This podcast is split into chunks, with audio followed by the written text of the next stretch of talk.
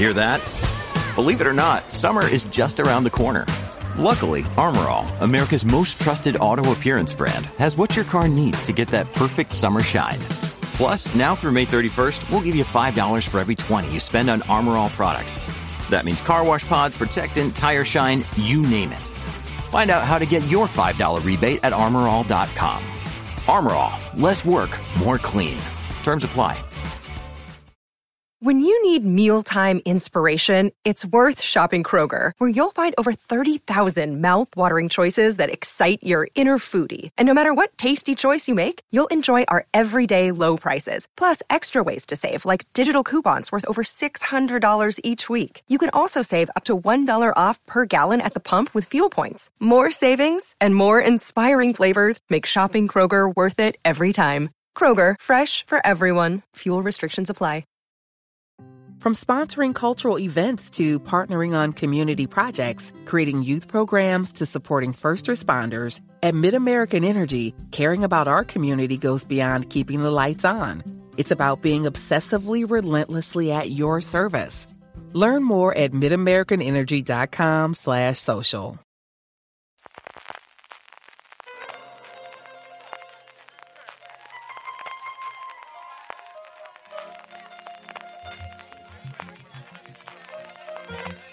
Estás escuchando Fuera de Series con CJ Navas. Bienvenidos a Streaming, el programa diario de Fuera de Series en el que un servidor CJ Navas te trae las principales noticias, trailers, estrenos y muchas cosas más del mundo de las series de televisión. Edición del miércoles 11 de mayo. Empezamos, que tenemos bastante contenido también hoy, con un avance, una confirmación de por dónde van los planes de Netflix en cuanto a su nueva tarifa con anuncios. Teníamos esa declaración de Hastings bastante precipitada, bastante extraña, bastante curiosa, por así decirlo, en la presentación de resultados trimestrales en las que nos decían que en uno o dos años iban a tener un, por fin una tarifa con anuncios en un giro de 180 grados con lo que habían dicho absolutamente siempre. Y ayer el New York Times daba la noticia de haber tenido acceso a correos internos de la compañía en el que esto va a ser mucho antes de lo que, bueno, no se esperaba, sino de lo que decía Hastings y es que esperan tener esta tarifa todavía sin precio antes de finales del 2022, que entra dentro de lo lógico ya que se toman esta en serio, pues tampoco la pueden alargar uno o dos años. Junto con ello, hablaban de cómo Netflix se va a tomar muy en serio, como ya sabíamos, el tema de las contraseñas, en la línea de lo que ya habíamos comentado y que seguirá trayendo cola, que el programa piloto no era un programa piloto, sino era un ensayo absoluto de lo que iban a tener a nivel mundial. Y precisamente hablando sobre esto, esta misma semana, no recuerdo ahora mismo en la cabeza si era en Bloomberg o en Vulture, ya había un anuncio que la siguiente en empezar a tomarse en serio esto de compartir las contraseñas iba a ser Disney Plus. Y detrás de ellas, todas las demás. Esto yo os digo yo que es una carrera a la que se van a sumar todas las plataformas, serán más o menos liberales y aceptarán más o menos el que se compartan las contraseñas mientras crezca el número de suscriptores, que ya sabemos que es el número gordo que se fijan las compañías y especialmente los inversores en Wall Street, pero el momento en el que empiecen a sentir el frenazo, el momento en el que empiecen a ver que no hay ese crecimiento de suscriptores, y ese ya ha llegado a Netflix, llegará dentro de nada Disney Plus, HBO Max sería la siguiente, Paramount Plus posiblemente sea la siguiente, ya os digo yo que una vez que Netflix ya abra la veda y que de alguna forma se convierta en el estándar de la industria, van a ir una detrás de otra. Y la segunda, un follow-up a la buena noticia que dábamos ayer del rodaje de Jack Ryan en las Islas Canarias, es que según Deadline, esta cuarta temporada que se está rodando actualmente sería la última. Estaría, eso sí, en marcha un spin-off con el personaje de Michael Peña, Dean Chávez, que también aparece en las novelas de Tom Clancy, pero al final Krasinski es alguien muy ocupado y si el contrato inicial que tenía era por cuatro temporadas, pues entiendo que el hombre hacer otras cosas con su vida. Vamos con la noticia. La primera viene de Netflix y es que ya se sabe la fecha en la que van a ir estrenando algunos de los especiales de stand-up, algunos de los programas que han estado haciendo en Hollywood, grabándose en directo durante las últimas dos semanas dentro del festival Netflix is a Joke, que saltó a las noticias especialmente por la agresión que sufrió Dave Chappelle. Precisamente esa actuación no tiene fecha todavía, no sé si la recortarán o la emitirán, no creo que saquen la escena desde luego, pero todo podría ser, pero sí tenemos las fechas de otro Empezarán el 16 de mayo, tenemos fechas hasta el 23 de junio. El 19 de mayo se abre con The Hall, honrando a los grandes del stand-up, en el que John Mulaney hace el homenaje a Robin Williams, Dave Chappelle a Richard Pryor, Sensi Hadler a John Rivers y John Stewart, por último, a George Carlin, a cuatro titanes de la industria de la comedia.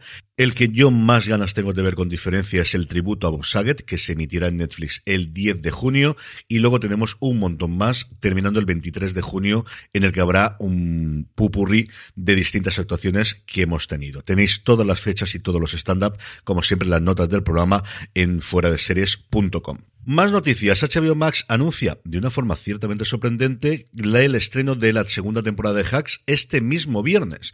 Hoy nos ha llegado la nota de prensa de que se estrena Hacks el 13, lo cual entraba dentro de lo totalmente lógico porque el final es una serie a la que le fue muy bien de los semis del año pasado, incluido el de mejor actriz protagonista en serie de comedia y por las normas de los semis, si no estrena al menos la mitad de los episodios antes del día 31 de este mes de mayo, no podían entrar en las nominaciones para esta próxima gala y teniendo la serie terminada y teniendo la serie para estrenarla, pues no era lógico que la guardasen y que no pudiese entrar. Así que el 13 de mayo nos llegan ya los nuevos episodios de esta absoluta maravilla. Si no la habéis visto ya, tenéis que verla en HBO Max. Estamos ya calentando motores de cara a los upfronts, que tienen la importancia que tenían hace 10 o 15 años cuando empezamos a hacer fuera de series, pero siguen siendo importantes. Se van a celebrar, como siempre, en Nueva York en la próxima semana, del 16 al 19, todas las cadenas en abierto y las principales de cable. Y eso va a querer decir que durante esta semana vamos a tener muchísimas noticias de cancelaciones, de renovaciones y de nuevas series, culminando, como os digo, la semana que viene.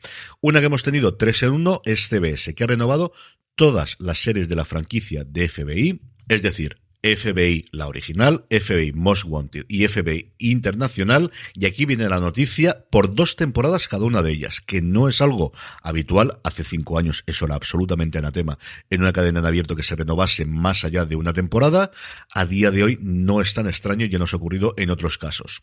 Como os comento, simplemente una muestra de la locura que vamos a tener de cancelaciones, renovaciones y nuevas series de los canales en abierto americanos y también algunos de cable, los que siguen teniendo todavía ficción. Recordemos que TNT y TBS, por ejemplo, ya han decidido marcharse y dedicarse a hacer repeticiones de programas ya emitidos y sobre todo deporte. TNT, por ejemplo, está emitiendo ahora algunos de los partidos de los playoffs de baloncesto. Como os digo, tendremos muchas más noticias durante esta semana. Woodhouse Nissan offers a variety of SUVs and crossovers to fit your lifestyle. Whether you're looking for an SUV with high towing capability or a crossover with all wheel drive, you can expect a variety of safety features, plenty of seating, ample cargo space, and innovative design to tackle virtually any adventure. Explore the Nissan lineup of SUVs and crossovers featuring Rogue, Rogue Sport, Kicks, Murano, Pathfinder, and Armada. Visit one of our two Nissan locations or shop online at woodhouse.com. y la semana que viene, de las que daremos cumplida cuenta en los podcasts y también en foradeseries.com. Tres noticias rápidas de aquí de España. La primera, Radio Televisión Española anuncia que está a punto de concluir el rodaje de Los pacientes del doctor García, la adaptación de la novela de Almudena Grandes, más de 2.500 figurantes, la que se promete que va a ser la gran apuesta de la televisión pública de cara a la próxima temporada. Esto debería estrenarse octubre-noviembre. Start Play, que se queda con la nueva reinterpretación de Queer as Folk, la nueva serie de Stephen Dunn basada en el original de Russell T. Davis, del que hablábamos también ayer, nos llegará a España el domingo 31 de julio en Start Play. Y por último, la más interesante a mi modo de ver, TNT anuncia su próxima proyecto original en España. Después del éxito de Bota Juan y sus continuaciones, después del éxito de Maricón Perdido, TNT que sigue produciendo con su nombre propio y no para HBO Max, al final todo está dentro de Warner Media, pero me alegra que TNT siga teniendo esta entidad y va a hacer No me gusta conducir, una serie original creada por Borja Cobeaga y protagonizada por Juan Diego Boto. La nota nos dice que está inspirada en la propia experiencia del director, la serie cuenta la historia de Pablo, un profesor de universidad de 40 años, algo ensimismado y gruñón, obligado a sacarse el carnet de conducir. El propio Cobeaga ha escrito los guiones de los seis episodios junto a Valentina Viso, Marc Coll, Juan Cabestañi y mis queridos Diana Rojo y Borja González Santolaya, los co-creadores de Y Melia. El rodaje comenzará este verano, se estrenará antes de finales de este 2022, al menos eso está previsto y la serie me atrae mucho y además es que me siento tan identificado con estas cosas, eso sí, yo todavía sigo sin el carnet. Trailers, pues si la semana pasada HBO nos sorprendía con el de la Casa del Dragón, hoy más todavía nos ha sorprendido con el de Westworld. Su cuarta temporada, un tráiler sin diálogos, eso sí, con el Perfect Day de Lou Red sonando de fondo, que con eso me tienen absolutamente y totalmente ganado una nueva temporada totalmente diferente a las salas anteriores que se estrenará el próximo 26 de junio. Si no lo habéis visto, vale la pena muchísimo que lo veáis. Y luego Paramount Plus ha presentado el primer vistazo a Players, la nueva creación de los responsables de American Vandal, de esa gamberrada de Netflix con la que me pasé tan tan bien tanto con la primera como con la segunda temporada. Y mira que era complicado con la segunda temporada después de lo bien que había funcionado la primera. Volvemos al mismo estilo de documentary, de falso documental, en este caso acercándonos a un equipo ficticio profesional que juega al League of Legends, un equipo de sports, y lo que ocurre a partir de ahí.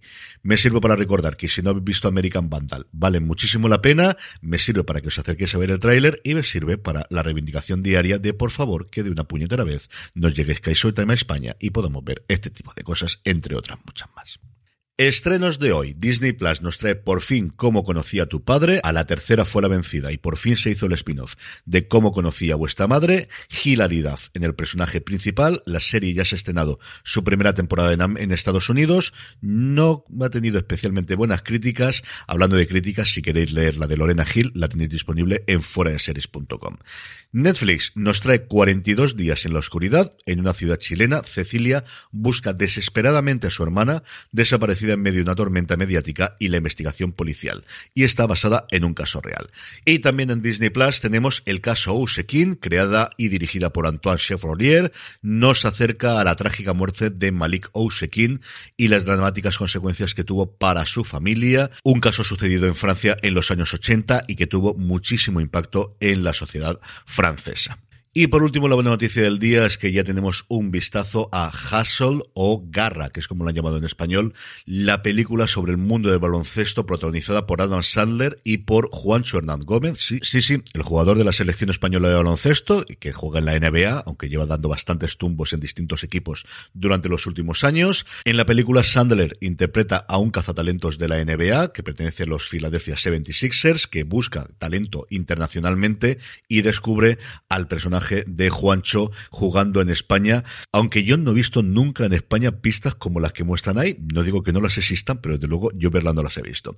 Dejando esa parte, el tráiler para los aficionados al baloncesto tiene una pinta espectacular, ya no solamente los intérpretes, y es que junto a Sandler tenemos a Queen Latifah, que hace de su esposa, a Robin Dugal o a Ben Foster, que tiene un personaje de lo más desagradable, lo que hemos visto en el tráiler, sino la cantidad de gente conocida del mundillo. Van a aparecer jugadores e incluso el propio entrenador de los Sixers como Doc Rivers o personajes importantes en Estados Unidos como Kenny Smith, que es un comentarista muy famoso de la NBA allí, o tenemos también, y en el trailer lo vemos al principio, una actuación estelar de Boban Marjanovic, el jugador de los Dallas Maverick me tiene totalmente dentro. Me gustó desde el primer teaser que mostraron hace aproximadamente seis meses, si no recuerdo mal. Y si sois aficionados al baloncesto y especialmente a la NBA, acercaros a verlo. Esta segunda o esta nueva carrera de Adam Sandler haciendo personajes mucho más dramáticos me gusta muchísimo, muchísimo. Ya me gustó en Uncut Gems, que también tenía relación con el baloncesto, un partido de los Celtics que jugaban en Nueva York y salía el propio Kevin Garnett y otros jugadores de la época. Y como os digo, me tiene totalmente loco acercaros a ver el tráiler si todavía no lo habéis hecho. Lo tenéis como siempre en las notas del programa en foradeseries.com. Y con esto terminamos por hoy. Mañana volvemos. Gracias por escucharme y recordad, tened muchísimo cuidado y fuera.